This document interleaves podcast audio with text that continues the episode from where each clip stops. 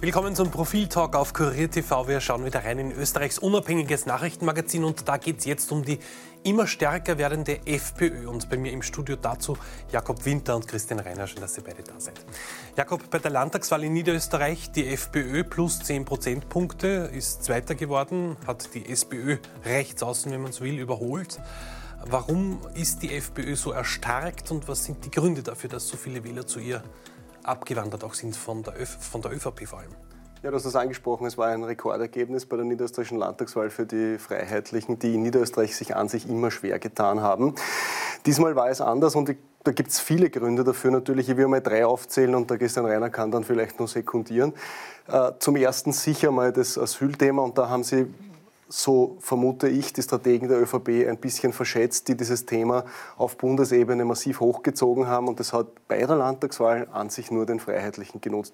Das zweite Thema ist eines, das sowohl Meinungsforscher als auch die Parteistrategen, als auch ich persönlich ehrlicherweise unterschätzt haben, nämlich das Thema, wie stark Corona und die Wut über die Impfpflicht, die dann doch nicht kam, noch nachwirken. Mhm. Und da gibt es offenbar viele Menschen, die diese Wut kanalisiert haben und dann bei der Wahlurne quasi ihren Frust rausgelassen haben und die FPÖ gewählt haben. Es war da die einzige Partei, die überhaupt dieses Thema noch angesprochen hat im Wahlkampf.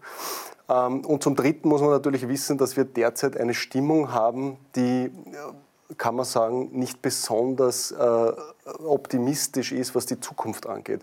Und immer dann, wenn Menschen Sorgen haben, dass in den nächsten Jahren nicht viel besser wird, tun sich natürlich Regierungsparteien insgesamt schwerer. Also man nennt das auch natürlich dann, äh, das befördert dann auch ein Misstrauen in in die Institutionen. Und dann wird es immer für Regierungsparteien schwierig. Das werden wir auch in Kärnten sehen können, dass der Peter Kaiser mit Sicherheit nicht das Wahlergebnis, das er 2018 bei den letzten Landtagswahlen erreicht hat, diesmal erreichen kann. Mhm. Krisenzeiten spielen Rechtspopulisten meistens in die Hände und das hat man jetzt deutlich gesehen, auch bei dieser FPÖ, oder? Ich sekundiere mit historischem Wissen und weil, weil du sagst Rechtspopulisten, das Spannende daran ist, dass sich die FPÖ abgekoppelt hat von den Führungsfiguren. Es hat geheißen, mit Herbert Kickel wird die FPÖ niemals über die 20 Prozent rauskommen. Über, über, über stimmt nicht. Also wir hatten Jörg Haider, der ab 1986 als das populistische Phänomen nicht nur in Österreich, sondern in Europa oder in der westlichen Welt gegolten hat.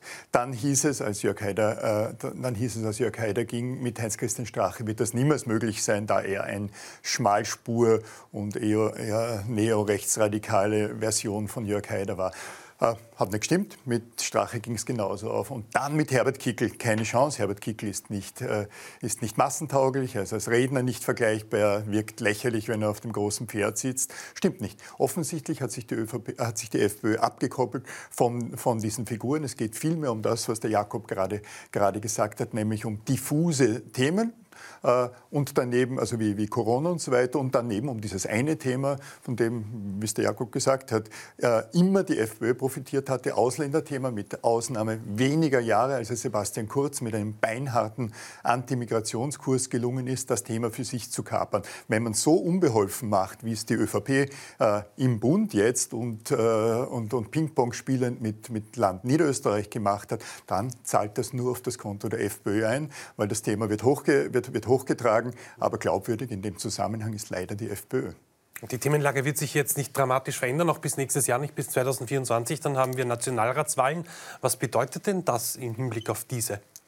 Wir sehen ja jetzt schon, dass in Umfragen die FPÖ auf Platz 1 ist. Wir sehen, ähm, dass die anderen Parteien da offenbar derzeit kein Rezept finden. Man muss es aber auch ein bisschen in einen historischen Kontext setzen und relativieren. Das war auch schon mal in den Jahren, bevor Sebastian Kurz dann Kanzler wurde, so, dass Heinz-Christian Stache in der Umfragen auf Platz 1 war.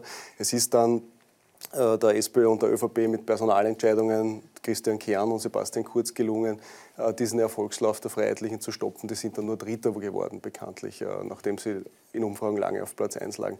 Was ich schon bemerkenswert finde an der aktuellen Situation, ist die Vergesslichkeit, die es da offenbar gibt in der Bevölkerung. Der Ibiza-Skandal ist gerade einmal dreieinhalb Jahre her. Man hat das Gefühl, das interessiert überhaupt niemanden mehr.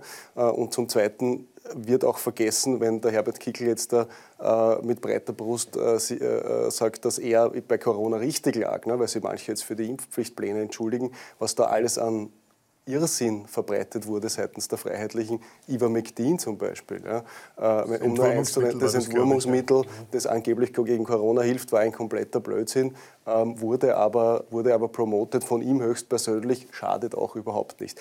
Äh, interessant zu sehen äh, wird jetzt sein, wie eben die übrigen Parteien reagieren. Das Problem der SPÖ, die an sich auch in der Opposition ist und davon könnte man sagen, profitieren könnte von so einer Anti-Regierungsstimmung, profitiert deshalb nicht. Meine These ist, dass sie zu stark selbst als Regierungspartei wahrgenommen wird. Einerseits regiert man in Wien, das ist immerhin die Bundeshauptstadt, und zum anderen war man bei den großen Vorhaben, was jetzt die Corona-Maßnahmen angeht, immer mit dabei. Und da ist es der FPÖ gut gelungen, ein Wir sind die einzige echte Opposition zu inszenieren. Und da wird spannend zu sehen sein, ob, ob die Parteien dem noch was entgegensetzen können. Und um diese Frage dreht sich auch äh, unsere Analyse im aktuellen Profil, das ab Samstag früh zu haben sein wird. Und wer, Jakob, wie der Jakob sagt, die FPÖ erholt sich immer wieder, egal was passiert. Ich bin, glaube einer der wenigen Journalisten im Land, die sagen, die kann man nicht abschreiben. Es war, völlig, es war die ordentliche Beschäftigungspolitik des Jörg Haider, es war Knittelfeld und die Abspaltung, also zwei Parteien. Es war, es, es war das Ibiza wieder. Es spielt, es spielt äh, wirklich keine Rolle. Bei der SPÖ im Übrigen kommt natürlich noch dazu,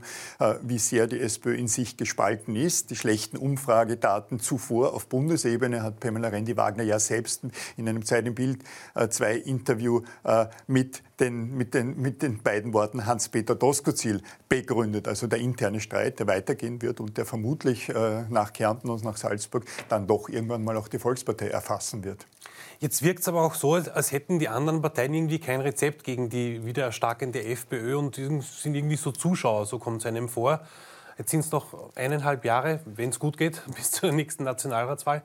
Aber was sind denn die Parteien säumig? Wo müssen die denn aufholen? Was müssen die denn entgegenwirken? Wir werden möglicherweise auf der Titelseite äh, die Frage stellen, wer stoppt Herbert Kickel?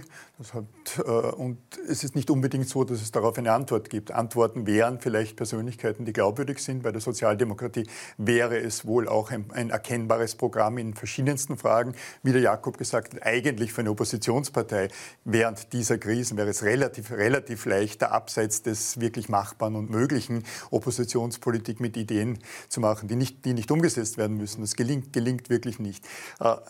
Äh, Andererseits, es gibt schon einen zweiten Sieger für mich in, in, in, Niederösterreich und das sind die Grünen. Die Grünen haben leicht zugelegt, aber wurden eben nicht erfasst von dem, von dem, von dem Sog, nicht erfasst von dem Sog der, der, des Regierens mit der ÖVP in Wien, auch nicht von der Frustration der sehr, sehr breiten Basis, die Grün wählt, mit, der, mit, mit, der, mit einer Regierungspolitik, die Koalitionspolitik ist, wo man viel schlucken muss. Also die Grünen haben sich überraschend, äh, überraschend gut geschlagen, was für die GrünwählerInnen spricht, vielleicht auch für deren Politik.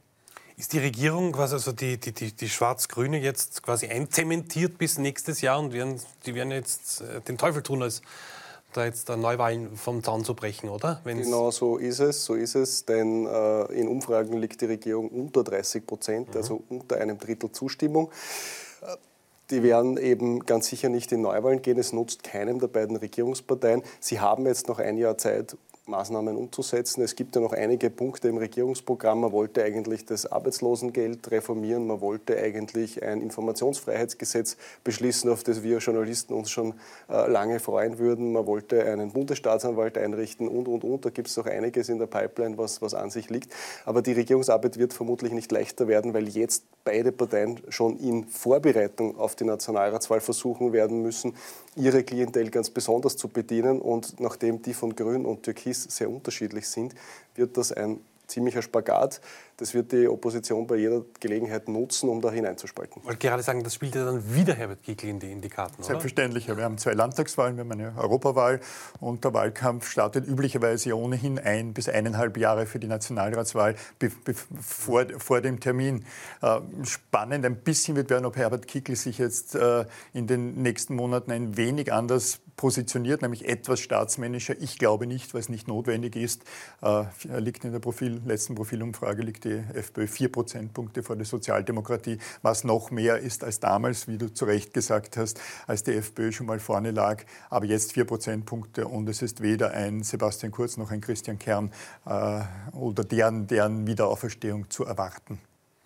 Aber äh, auch wenn man jetzt auf die SPÖ schaut, ja, normalerweise Teuerung etc. wäre ja ein Thema, das wäre perfekt bei denen platziert. Jetzt äh, schaffen die das nicht irgendwie in bare Münze zu verwandeln. was wiederum der FPÖ in die, in die Karten spielt. Also das ist ja im Moment, so scheint als würden alle anderen Parteien im Moment für die FPÖ arbeiten, oder? Sie sprechen das Thema an, aber Sie kommen damit nicht durch, weil in der Politik geht es nicht nur darum, Themen anzusprechen, sondern es geht auch darum, Spitzenpersonal anzubieten, dem man auch zutraut, diese Themen durchzusetzen. Und mhm. das gelingt unzureichend. Ich habe es vorher schon erwähnt, der SPÖ haftet der Ruf an, Teil dieser Regierung zu sein oder eine strukturelle Regierungspartei zu sein, jedenfalls Teil dessen zu sein, was die FPÖ so verächtlich als Establishment bezeichnet. Das ist sicher deren deren, große, deren großes Problem. Für die Nationalratswahl vielleicht ein Gedanke noch, wird aus meiner Sicht auch interessant, ob es eine Mehrheit abseits der FPÖ möglich ist. Äh, Bundespräsident van der Bellen, über den haben wir heute noch nicht gesprochen, hat gesagt, dass er nicht unbedingt zwingend dem Herbert Kickl, auch wenn er Erster wird, den Regierungsauftrag erteilt. Das ist im Rahmen äh, der Kompetenz des Bundespräsidenten. Also er kann das selbst entscheiden, wie er das handhabt.